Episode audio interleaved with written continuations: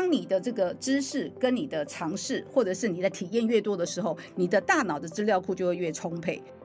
孩子每天都很疲累，那也很认真在读书。就我发觉他们呢，即便是课后花了很多的时间去从事学习这件事，可是效果是不好的。所以他们就把这个七个车站当地的一些既有的这个特色跟美食结合在一起，然后形成三十六堂课。欢迎收听远见 Air，各位听众，大家好，我是主持人远见杂志总编辑林让君。我们今天访问的来宾是远见杂志的内容长兼资深总主笔彭信珠，信珠姐好，大家好。好，信珠姐这一期呢，要来帮我们分享的是我们远见的二月号的封面故事，哈，放空美国最红脑科学，拒绝过劳脑，找到你的啊哈时刻，对不对？那我想要首先问一下这个信珠姐哈，因为信珠姐是整个是执行企划，那为什么呢？在这个二月号过年的期间，你会想要就是推荐放空这门脑科学来告诉我们呢？因为我觉得大家都好郁闷，然后年前的时候很多同事。聚在一起开会，然后每一个人都跟我说他好累，好累，好累，好想放空。所以我就在想，就是说啊，刚好过年，因为长假大家比较有机会可以放松一下嘛。嗯，然后我就在想说，或许它是一个可以去气化的题目。那原先其实并没有太大的把握，但是后来当我发现。我原先知道的，去年的就是那个美国的劳伦斯大学，他有开一门那个放空课嘛。那我就很担心说，他这一堂课可能会跟之前的快乐学一样，他就是昙花一现。嗯，所以呢，我就在想说，哎，不行，我们应该要跟这个劳伦斯大学先做一下 touch。结果没想到那个老师竟然告诉我们说，哎，他从二零二二年的秋季开到现在已经是第三个学期，而且呢，全校有十四趴的学生选修，他今年的夏季跟秋季还会再开。那我心里在讲，就是说，天哪！放空课可以连续开五个学期，也太厉害了吧！嗯、所以我们才发现，就是说，哎，他跟你想象的真的不一样了。因为大家一想到放空，都会觉得是 do nothing。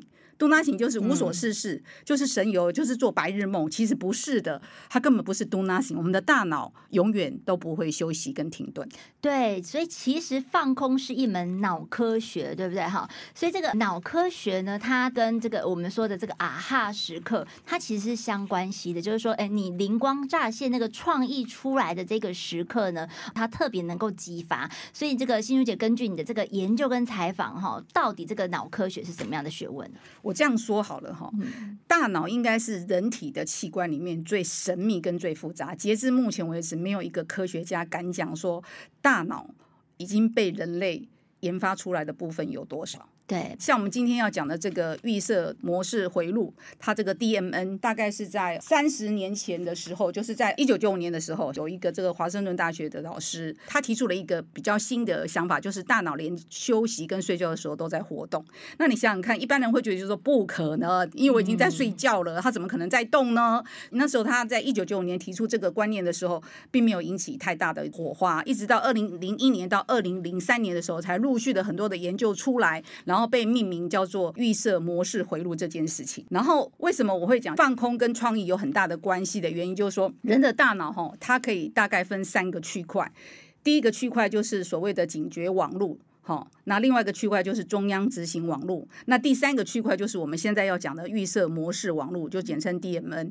那我举个例子好了，比如说我现在很热。很热就是警觉网络，对不对？所以呢，你很热的时候，大脑会把这个讯息传输到中央执行网络去。你可能就是会脱衣服，或者是你会打开冷气之类的，对不对？打开冷气之后呢，如果我这时候就坐下来了，然后我就让自己放松一下了。我们刚刚讲那两个东西都关闭了，那个预设的这个模式回路，它自己就会打开了。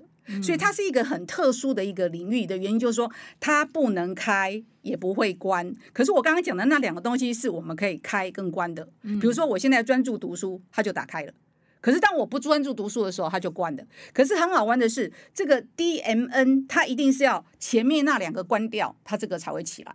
所以它叫做预设，大概就是这样的概念。那可能接下来很多听众会跟我讲，就说啊，放空就放空啊，跟创意有什么关系？就 D M 它很可爱的地方，就是说，当我们在放松的时候，当刚刚那两个脑回路没有在运作的时候，它这个 DMN 这个回路，它会自己去找你大脑中储存的庞大的知识库、记忆库跟感觉库，嗯、所以它会把平常不会连接在一块的概念结合起来，然后转换出超乎寻常的思考的成果，这就会迎来所谓的啊哈的时刻。哦，对，就是说他去做一些连接了哈，那连接力其实就是创造力的一个本质嘛哈，你可以触类旁通，你就找到一个平常对你来说可能很难的一个习题，但结果呢，你就是啊哈，然后就灵光乍现，就有了一个解方啊哈。我相信其实很多人都有这样的一个啊哈时刻的经验，对不对？但是呢，有的时候我们会说，那既然这个灵感啊，可能天外飞来一笔，或是放空的时候才有的这个东西，不是苦思来的，那这样我是不是就直接就是坐在那边放空，我什么都不要做，对啊、就 do nothing？每一个人跟我讲，就是说，那以后大家都不要读书了，对啊，什么都不要，就躺平了是吧？错错错，那个基本上呢，他还是要有一些一定的这个根基。所谓的根基，就是说我是这个新闻采访嘛，对不对？所以我在新闻写作方面是我有一定的专业的知识，嗯、或者是我们举个例子，比如说医生他在医学方面有专业的知识，那你有专业的知识，当然你的知识库就会比较充沛，对不对？嗯、那这十几年下来，我相信大家很清楚，在校园在教育，就全世界各国都鼓励很多的孩子一定要跨域学习。那为什么要跨域学习？就是希望他能够知道更多元的尝试跟知识。那当你的这个知识跟你的尝试，或者是你的体验越多的时候，你的大脑的资料库就会越充沛。那当它越充沛的时候，一旦这个 DMA 打开的时候，它是不是可以连接的很多东西？嗯，比如说我举例子啊，就是说你可能你大脑里面有一千个抽屉，那有的人在一千个抽屉里面，可能他每个抽屉都是满满的。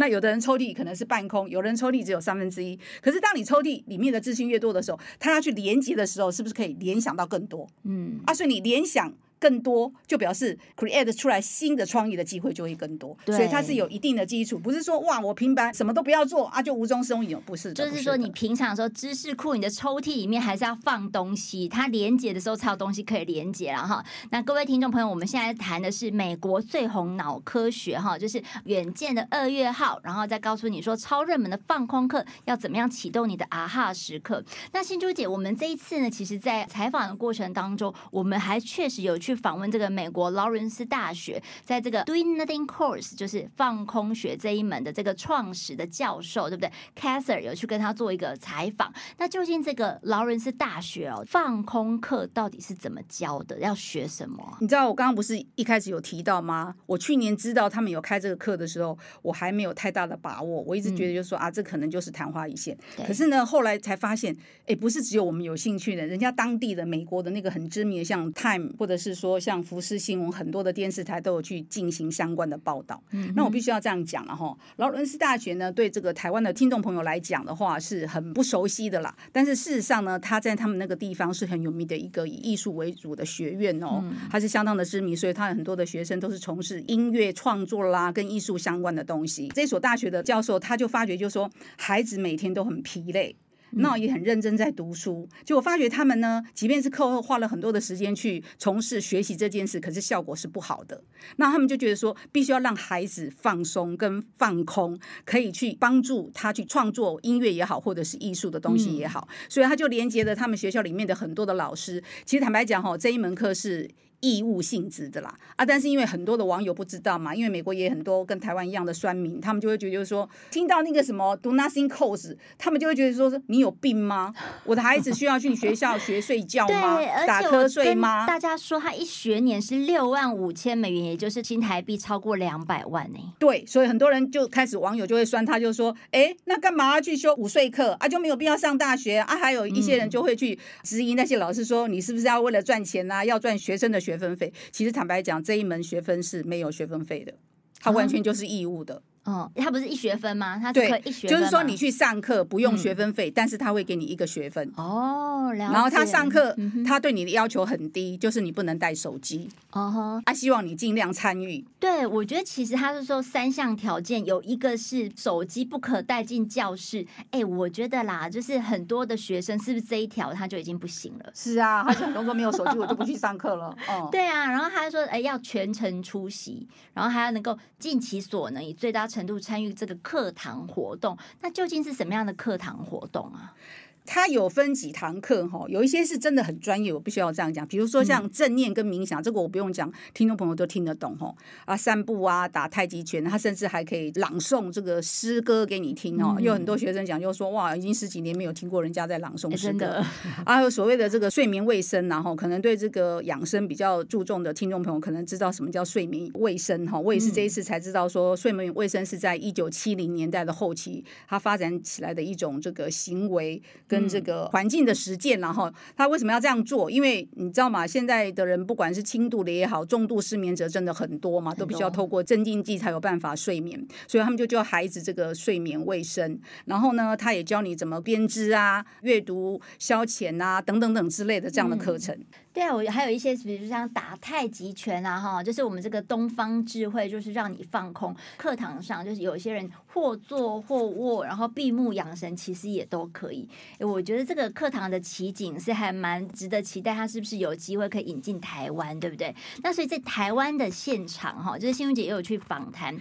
我们其实也有一个极极极度放空学校，哎，哎，其实我先打个 岔哈，刚刚让君有提到，就是说我们是不是应该要引进？我觉得台湾的思维真的是比较保守呢。嗯，我有曾经问过一个大学的教授，他竟然跟我说不用引进了，台湾的学生已经够放空了。放空吗？还是就是因为他说现在孩子有一个叫做心理假还是什么啊？有心理假有对，嗯、所以他是说好像也不需要有太多充足的理由，嗯、然后老师就比较允许他这个心理假，所以老师才跟我说，嗯，台湾不需要上这门课，我就在笑，自己就放空了，是不是？嗯、那刚刚拉俊有提到，就是说很有趣的是这样子啦。本来我那时候以为是美国有开这一堂课，后来才发现说其实台湾也很有趣。那当然，台湾这一堂课跟那个美国的那个。劳伦斯大学是不太一样的，人家那真的是实体的在学校上课，我们这个是虚拟的学校了哈。那这个其实跟新冠疫情有很大的关系，而且它其实是来自于一场微风数位。可能微风数位听众朋友比较不了解，但是我们不是常常会打字吗？有很多的字形，有没有？比如说像星系名体，就是微风数位所这个研发出来的，它华康对华康字形，嗯，它的产品就叫华康字形了哈。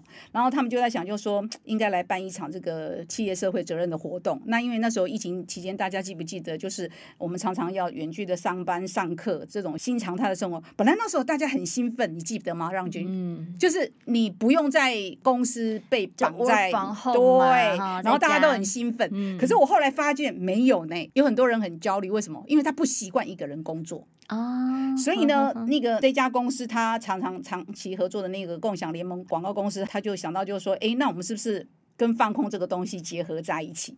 他们觉得说放空这件事是需要学习的啦。他们就当然开始要去找场域嘛，对结果就发觉就是说吉吉这个地方真的很适合，因为吉吉大家都知道，它现在已经变成是全台湾省人口数最少的倒数第二名的城镇，嗯，是很空旷啊。对对对，嗯、然后他又发现就是说，哎，吉吉这个支线总共有七个车站，嗯、每一个车站都有它当地的特色跟美食，嗯、然后他们就觉得说，既然是 CSR 的活动，其实是应该跟当地连接在一起的，对。所以他们就把这个七个车站当地的一些既有的这个特色跟美食结合在一起，然后形成三十六堂课。